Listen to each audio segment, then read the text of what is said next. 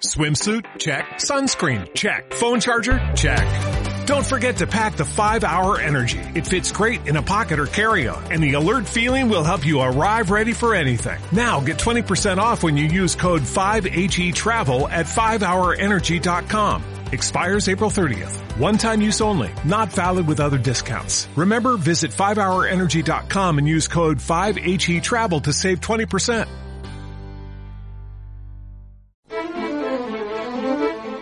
Los barcos de fibra, como los de hormigón, tienen que ser pintados con pinturas anticorrosivas y antifugicidas en su movimiento, que se decapen. Y con la pintura que se pierde, cae también los microorganismos que estaban adheridos a ella. En Radio 5 y Radio Exterior de España, Doble Hélice 3.0. Todo lo que siempre has querido saber sobre la ciencia más cercana. Doble Hélice 3.0. Con Juanjo Martín. Normalmente las cosas cotidianas, esas a las que no prestamos mucha atención, tienen un impacto mucho mayor del que pensamos, seguro. Una de esas cosas que nos parece menor, de poca importancia, es la corrosión de los metales. Ya dedicamos un programa, como sabes, a esto hace unas semanas. En esa entrevista descubrimos que el impacto de la corrosión de los metales, su oxidación, para que nos entendamos, equivale al 3,4% del Producto Interior Bruto de un país. Esto es mucho, es poco, es muchísimo. Esto supone unos 30.000 millones de euros, que es más del doble de lo que España dedica, por ejemplo, a investigación cada año. Es una barbaridad. Otro dato interesante es que el 10% del metal de infraestructuras como, no sé, puentes, escaleras, barandillas, torres, en fin, ese tipo de cosas se reemplaza anualmente, el 10%, obligando a las empresas a no solo reemplazarlo, sino detener la producción para renovar el material, con el coste que esto conlleva para el bolsillo y también atención para el medio ambiente, del que hablaremos hoy. Una vez más, la ciencia ha venido al rescate. Hoy les hablaremos de una pintura que no solo protege contra la corrosión, además aspira y quiere reparar los metales donde se aplica. ¿Cómo lo hace? Pues se lo contamos hoy. Buenas tardes, comenzamos. Detrás de cada fármaco, de cada tratamiento, existe un mundo apasionante de investigación. Doble Hélice 3.0 y para hablarnos de esto tenemos con nosotros a Ricardo Souto Suárez, que es catedrático de Química Física de la Universidad de La Laguna. Hola Ricardo, gracias por estar con nosotros. Hola, mucho gusto. Un placer. vamos a hablar de unas pinturas que no solo protegen, sino que reparan el material allí donde se les aplica, pero vamos a empezar un poco por el origen del problema, por, por la corrosión. ¿Qué entendemos por corrosión? Eso que llamamos también oxidación. Bueno, lo primero que hemos de darnos cuenta es que nosotros vivimos unas civilización que utilizamos muchísimo los metales para todo tipo de cosas. Pero los metales no se encuentran de esta manera en la naturaleza. Forman parte de minerales. Es decir, los metales están oxidados. Nosotros hemos tenido que inventar, desarrollar procesos metalúrgicos para conseguir que el metal esté en la forma que nosotros lo podemos manejar y que tiene utilidad en nuestra civilización. Pero el metal está más inestable. Él desea volver de forma espontánea a su condición inicial. Ese es el origen de la corrosión. Claro. Es una necesidad que tiene el, metal de, eh, de volver a sus orígenes. No es nostálgico, podemos decir, el metal. Es mucho más estable químicamente y por lo tanto es la tendencia natural que tiene. Y por lo tanto es una lucha imposible. Pero lo que sí podemos hacer es retardarla o controlarla eh, tiene que ver mucho el ambiente en el que esté ese metal, ¿no? A lo que esté en contacto, porque sí, sin ser químicos ni físicos, sabemos que aquellos metales que están en la intemperie, cerca del mar, por ejemplo, se oxidan, se degradan mucho más rápido que los que están dentro de casa, por ejemplo. Muy claro. Y además no lo hacen todos a la misma velocidad. Tenemos la experiencia de que consideramos el oro y el platino como metales muy caros, pero sobre todo porque pueden almacenarse por mucho tiempo en su condición metálica pero en cambio hay otros metales que se deterioran con una gran rapidez. Hay metales que incluso ni siquiera pueden estar en contacto con el aire húmedo o con el agua mucho menos, como son los metales alcalinos que están en las baterías de nuestras células, de nuestros móviles y, hasta de los medios de transporte. Los científicos para sus estudios eh, tienden a... Mm, dividirlo, compartimentarlo todo, seguramente en la corrosión también. Hay varios tipos de corrosión, seguro, ¿no? Sí, Lo primero que hemos de darnos cuenta es que la corrosión, por lo tanto, es una velocidad de que un metal va perdiendo capas, va perdiendo parte de su integridad, porque unos de sus átomos van siendo disueltos, van oxidándose y dejan de estar unidos a los demás. Bueno, esto es interesante porque ahora, dependiendo del medio en el que esté expuesto, puede ser que este proceso se produzca solo por exposición temporal, como sucede, por ejemplo, en los metales en el aire, porque ahí no se corroen cuando están secos, se corroen cuando hay rocío, cuando llueve, y se forma una película sobre ellos. O si estás en el mar, evidentemente en este caso el metal está continuamente expuesto a un medio agresivo, a medio agresivo no solo porque hay agua, que ayuda a disolver el metal, sino porque encima hay especies que promueven la corrosión. Podemos citar dos. Por un lado, los iones cloruro, que es evidentemente el mayor componente químico del agua de mar, y por otro lado incluso la acidez, es decir, cambiando cuánto sea el ácido que está en el medio acuoso, pues se corroe más fácilmente cuanto más ácido es, lo que llamamos lluvia ácidas o lo que llamamos el mar, la acidificación del mar, que el cambio climático está modificando también. La radio nos permite eh, lanzar hipótesis imaginativas al oyente y que lo vean, lo, perciban en, su, en su mente, ¿no? lo visualicen. Y ahora te gustaría, me gustaría pedirte que fuéramos a una escala atómica y viéramos cómo es ese proceso de oxidación. ¿Qué pasa a escala atómica? Vamos a ponernos sobre la superficie de un metal. Tenemos el tamaño de un electrón y vamos a ver eh, qué, qué pasa en ese momento. Bueno, lo primero que vamos a darnos cuenta es de que un metal es básicamente una red tridimensional, fíjense, una estructura 3D de átomos que interaccionan, se atraen entre sí. ¿Y cómo se atraen entre sí? Bueno, primero hemos de darnos cuenta que la mayor parte de la masa está en sus núcleos y en las capas electrónicas más internas que están fijadas a ellos. Es decir, se comportan como esferas cargadas positivamente. Y ahora, ¿cómo esas partículas que se tendrían que repeler se mantienen unidas y además muy densas? Porque los metales son muy densos, es decir, a distancias muy cortas. Eso lo hacen porque los electrones más externos dejan de pertenecer a cada átomo aislado y empiezan a, a servir, a formar como una especie de nube que se desliza entre todos ellos, atrayéndolos y permitiendo que sean muy estables. ¿Qué sucede con la corrosión? Lo que sucede con la corrosión es que el metal tendría que perder algunos electrones y perder la capacidad entonces de interaccionar, unirse a los otros, por atracción eléctrica. ¿Esto cuándo sucede? Esto sucede cuando pasan dos cosas. Por un lado, este, este ion disuelto, este metal oxidado, puede abandonar la estructura porque encuentra un medio en el que es estable. ¿Esto quién lo hace? El agua, que es un disolvente magnífico porque el agua es capaz de envolver esos iones y darles estabilidad en una fase que lo disuelve, como hace un terrón de sal, de sal común, cuando lo ponemos en agua.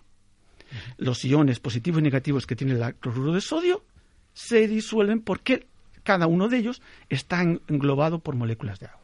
Este es el primer efecto. Y el segundo es que esos electrones que ha dejado detrás, que ha perdido, están en el metal ahora está haciendo al metal negativo. Claro, ahora si yo tengo una especie positiva que se quiere ir al agua, pero está atraída por algo negativo que está detrás, no se va a disolver el metal. Pero ¿cuándo se lo hará? Pues cuando tenga mucho líquido en el que pueda irse disolviendo y alejando los, los iones y no se sienta este efecto, y estos electrones puedan ser consumidos por alguien. Es decir, dejando al metal sin carga o sin una gran carga, que él frene su disolución. ¿Esto quién lo puede hacer? Pues el más común es el oxígeno que está en el aire.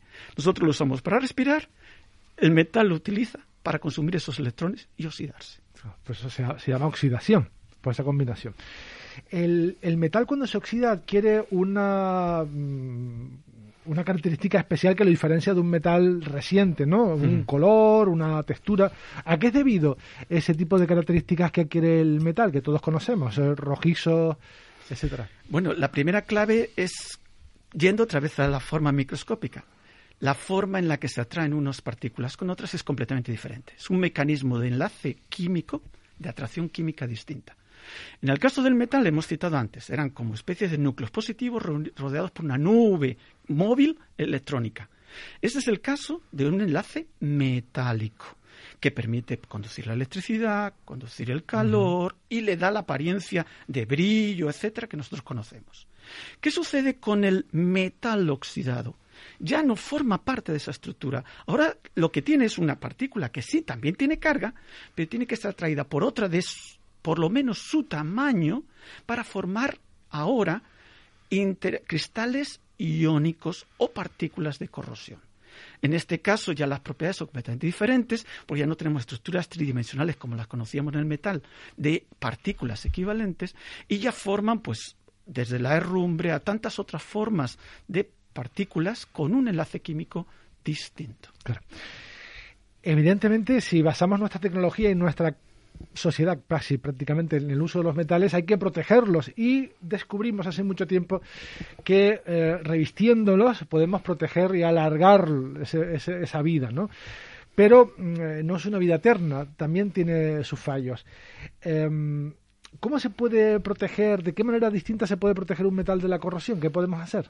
Bueno, la primera opción y la más utilizada es evidentemente ya que el ataque se produce en cuanto al metal, la superficie de los átomos de ese metal están en contacto con un medio en el que puede disolverse, como es un medio acuoso, sea el agua de mar, sea un suelo húmedo, o sea incluso la película de humedad que hay sobre una superficie, lo mejor sería intentar que ese medio acuoso y esos metal no se pongan en contacto. Eso es lo que significa poner una barrera física. Eso es lo que se suele hacer con lo que se llaman las pinturas anticorrosivas. Se utilizan materiales generalmente de tipo orgánico, polimérico, que al pintar y secarse, es decir, al curarse, forman una película que no es ni el electrolito ni es el agua. Y generalmente, como sustancias orgánicas, tienen poca afinidad por el agua.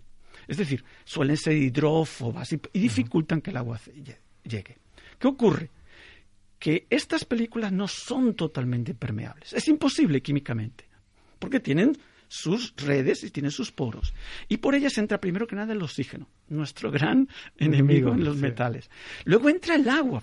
¿Por qué? Porque hay efectos de diferente presión osmótica. Y al final entran incluso hasta los cloruros, que son los grandes enemigos. Por lo tanto, tienen un ciclo por el que paulatinamente van impregnándose, van saturándose en agua, van aceptando estos, estos iones y empiezan a formar esa película húmeda, no por fuera, sino ahora entre donde se une el metal con la pintura o con el polímero. Entonces, ese es uno de los procesos. El segundo, además, es que las radiaciones electromagnéticas, es decir, la irradiación solar, los cambios cíclicos de calor, este material y el metal no tienen la misma variabilidad de volumen con la temperatura, van formando tensiones y terminan generando o grietas o, o, incluso roturas locales. Por no decir que generalmente estos metales están expuestos y pueden recibir golpes de partículas, como por ejemplo piedritas cuando tenemos nuestro coche en la carretera, o pueden ser raspaduras porque alguien camina encima de un tejado con unos zapatos y unas incrustaciones que raspan el metal. En todos esos casos, la película se rompe y en esos defectos, el metal está expuesto ya, sin barrera, al, al medio acuoso. Claro. Una de, uno de los aspectos del que no solemos hablar cuando hablamos de corrosión es de del impacto, de su impacto en el medio ambiente, de cómo afecta al medio ambiente la corrosión de los metales, que podemos pensar que es ninguno, porque ese metal desaparece, desaparece en nuestra vista, no lo vemos. Pero el impacto medioambiental es muy grande si tenemos en cuenta la gran cantidad de metal que hay en todo el mundo y, cómo se de rápido se corrompe, ¿no? O se erosiona. El gran problema es que todo lo que se está liberando son metales pesados y los metales pesados en su gran mayoría son muy nocivos para los seres vivos. Incluso los más amigables lo son dentro de unos ciertos intervalos de concentración hablando por ejemplo del zinc, que podría ser más o menos amigable, pero evidentemente los seres vivos pueden asimilar, acumular una cierta cantidad, pero no cualquier cantidad de estos metales. Entonces, lo que es muy importante es que tenemos prácticamente todos los cableados en cobre o tejados muchas veces de iglesias. El cobre es un antimicrobiano, es decir, mata a los seres vivos. Si hablamos de cromo, el cromo es el gran protector de los aceros, pero el, cromo, los cromatos 6 es un alto eh, agente cancerígeno, de los más altos conocidos.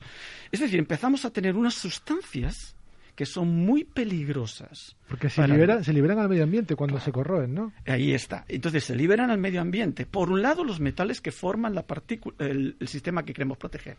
Y por otro lado, todas esas partículas o esos medios que utilizamos para protegerlos, también en sí mismos, según se van desgastando y van saliendo al medio, también son, en general, no son naturales y son muy dañinos al medio ambiente. Claro.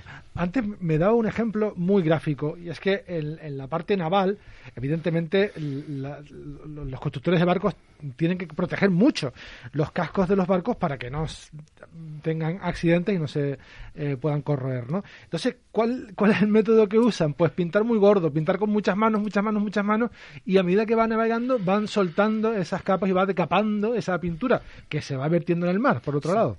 Eh, en este caso, el sistema es más complejo porque implica pintura y también lo que se llama los sanos de sacrificio, que los vemos a veces en la zona cercanas a las hélices. Es decir, otro metal se disuelve preferentemente para seguir protegiendo la integridad de la hélice o del timón o de esas partes que son más sensibles y que no podemos engordarlas indefinidamente de pintura.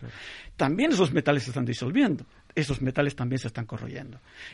pero sobre todo, en estructuras móviles de barcos, incluso, no hablamos ya de metales, hablamos incluso hasta de barcos pequeños de fibra. Mm. El otro gran enemigo son las incrustaciones, es decir, las, los microorganismos que se adhieren a su superficie, sobre ellos crecen otros más grandes que se alimentan de ellos y como resultado se va frenando la movilidad del barco. Y de nuevo, también los barcos de fibra, como los de hormigón, que hay algún caso, tienen que ser pintados con pinturas anticorrosivas y antifugicidas. Y de nuevo el mecanismo más sencillo, en su movimiento, que se decapen. Y con la pintura que se pierde, cae también los microorganismos que estaban adheridos a ella. No sé si es la eh, opción más sostenible, la verdad. Luego hablaremos del proyecto que quiere eh, poner una solución, eh, abrir una puerta a todos estos problemas que son las pinturas inteligentes y en el mm. proyecto que está trabajando. Antes de dar el paso al reportaje, me gustaría que brevemente pedirle que me resolviera un brico consejo. un brico consejo que levanta debates y pasiones como la tortilla con cebolla o sin cebolla. Es a la hora de pintar un metal oxidado en casa que queramos reparar, ¿Lijamos y pintamos o pintamos solo lo oxidado? Bueno, ya todas las cosas son cada vez más difíciles porque las, las soluciones tecnológicas van avanzando y ya se van desarrollando algunas formulaciones muy particulares en las que puede haber pinturas capaces de interaccionar sobre una capa de óxido. Pero en general, los metales que nosotros manejamos, sobre todo los aceros, no tiene sentido pintar sobre ellos porque la propia rumbe, este óxido que se forma tiene un enlace químico muy débil con la superficie y él mismo se descascarilla, él mismo se retira. Por lo tanto, primero lijar, obtener de nuevo metal limpio con el proceso de desecho de metal que ya hemos hecho del que estaba oxidado y pintar para que al menos esa superficie vuelva a tener un periodo de vida más largo.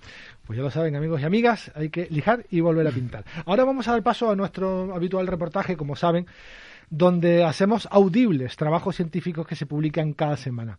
En esta ocasión viajamos a África para encontrar la tumba más antigua del continente.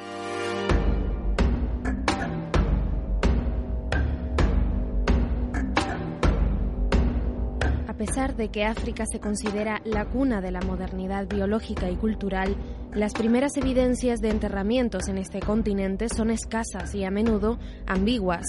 El origen y desarrollo de las prácticas mortuorias en África sigue siendo un misterio. Un nuevo estudio aporta nuevos datos sobre cómo las poblaciones de la Edad de Piedra Media interactuaban con los muertos. Los científicos del Centro Nacional de Investigación sobre la Evolución Humana, el Instituto Max Planck para la Ciencia de la Historia Humana y los Museos Nacionales de Kenia detallan así el enterramiento humano más antiguo de África de un niño de unos tres años, sepultado en la entrada de la cueva de Panga en Kenia hace 78.000 años y que pertenecía a nuestra especie.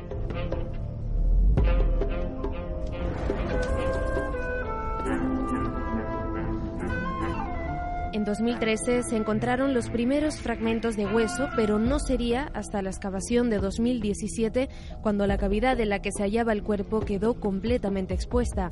Se trataba de una abertura circular situada a unos 3 metros por debajo del suelo actual de la cueva, rellena de sedimento y una acumulación de huesos frágiles y muy degradados. Dada su delicadeza, el bloque fue estabilizado y escayolado en campo.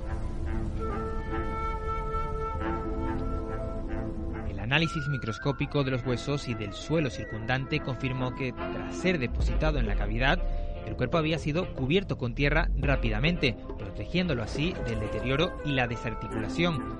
Toto, como han llamado al niño, se hallaba en posición recostado sobre su lado derecho. La evidencia taxonómica apunta al uso de un sudario o mortaja o a una herramienta en tierra densamente apretada.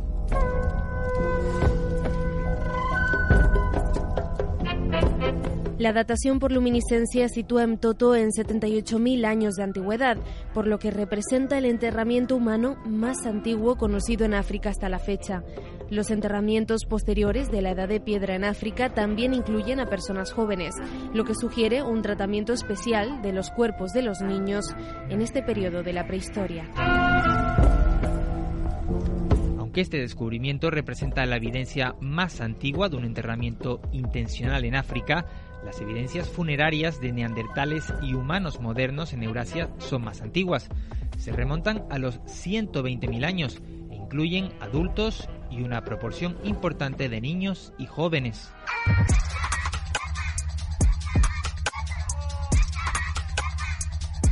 El motivo de la falta de enterramientos con cronologías equivalentes en África sigue siendo un misterio y podría reflejar diferencias en las prácticas mortuorias entre continentes o la necesidad de un trabajo de campo más exhaustivo en algunas regiones del continente africano.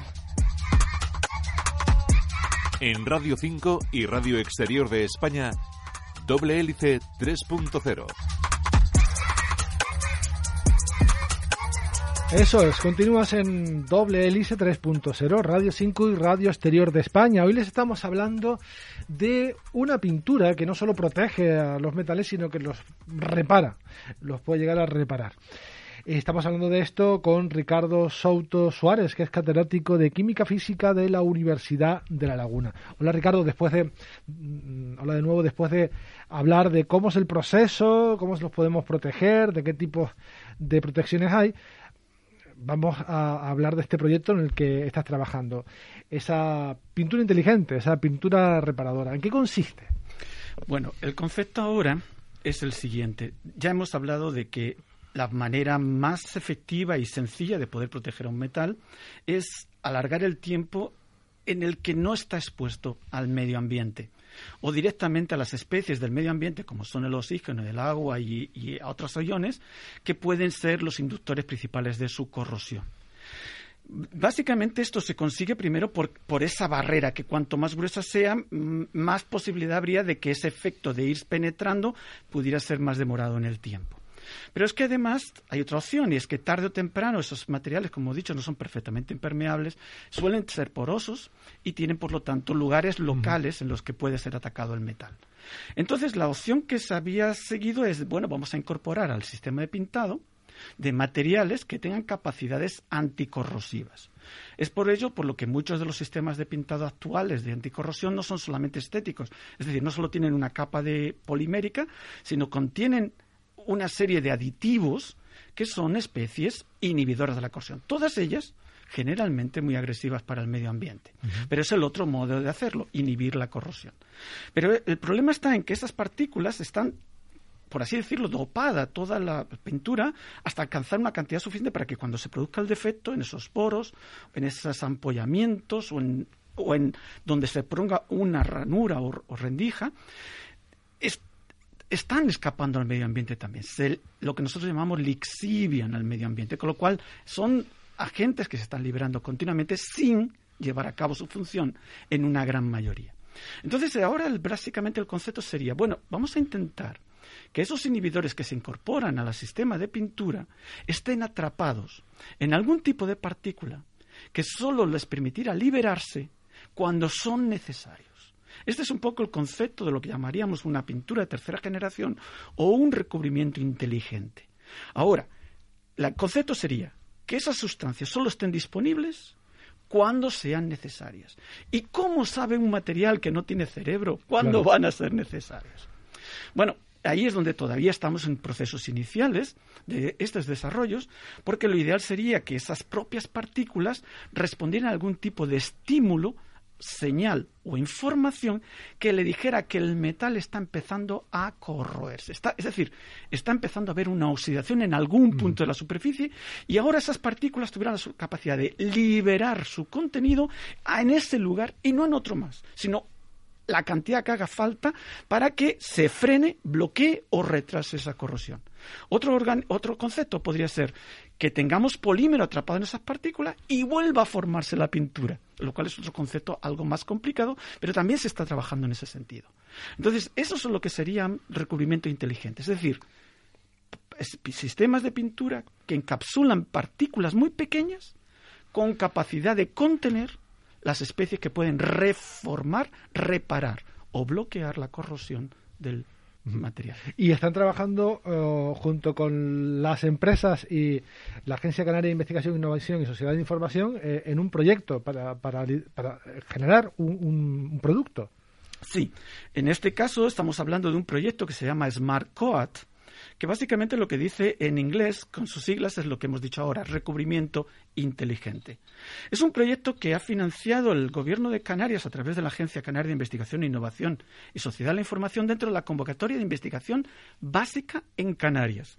Pero, y no debo olvidar también que lo cofinancia el Fondo Europeo de Desarrollo Regional eh, en Bruselas a través para Canarias. Y este, este este tipo de proyectos que se realizan eh, con, una cierta frecuencia en muchos ámbitos del conocimiento dentro de Canarias, en esta convocatoria en particular se abrió la posibilidad de que hubiera un partenariado, es decir, una asociación entre entidades públicas de investigación y empresas privadas. Y es lo que hemos hecho por primera vez las dos universidades juntas de Canarias, la de Las Palmas y la de La Laguna, y una asociación empresarial que es la Federación del metal que FEMETE de Santa Cruz de Tenerife. Eh, básicamente, ¿cuál fue la génesis? Esta asociación que representa un colectivo amplio de metal, eh, particularmente en carrocería y vehículos en la atmósfera, y también representa empresas que dan servicio a la reparación naval, tienen el problema de estos sistemas de pintados que son poco eficientes. Y nos plantean, por un lado, si se pueden modificar sus formulaciones y, por otro lado, si las pueden aplicar ellos mismos. Entonces, por ahí empezó este partenariado y nosotros empezamos a poner en común una idea, la idea de concepto que es la que hemos dicho ahora. Si pudiéramos tener recubrimientos inteligentes, podríamos incluirlos y aplicarlos. ¿Y ya tienen algún producto, eh, alguna prueba piloto? Mm, nos quedan dos minutos y medio. No sé si hay algo que se esté probando ya. Bueno, entonces lo que hemos hecho es muy directo. Esta vez hemos cogido sistemas de pinturas de las más vendidos en el sector naval y directamente hemos intentado modificarlos y ver si nuestra modificación era susceptible de ofrecer una mejora. Esta prueba de concepto la hemos aplicado en el laboratorio y en una exposición marina en el muelle de Taliarte en Gran Canaria y se demuestra que aquellos sistemas, no todos los sistemas de pintura, pero algunos de ellos, modificados con estas micropartículas y que contienen inhibidores de la corrosión, permiten una mayor durabilidad. Por lo menos ante un defecto, duran más tiempo. Esta prueba de concepto es la que está ahora dándonos fuerzas para seguir avanzando en esta investigación y optimizar incluso la propio polímero, el tamaño de las partículas, sus dosificaciones, etcétera, que es lo que debe venir en el futuro. Qué interesante. Pues Ricardo Souto Suárez, catedrático de Química Física de la Universidad de La Laguna, ha sido un auténtico placer. Gracias una vez más por estar con nosotros. Gracias a ustedes. Un abrazo, hasta luego.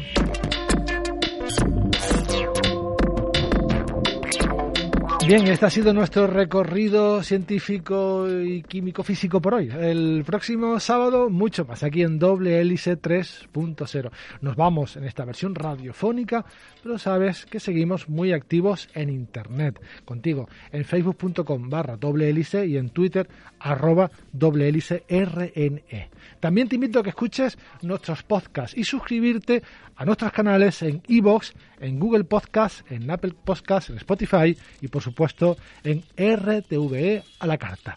En la dirección ha estado Juanjo Martín. Hasta la próxima semana. Adiós.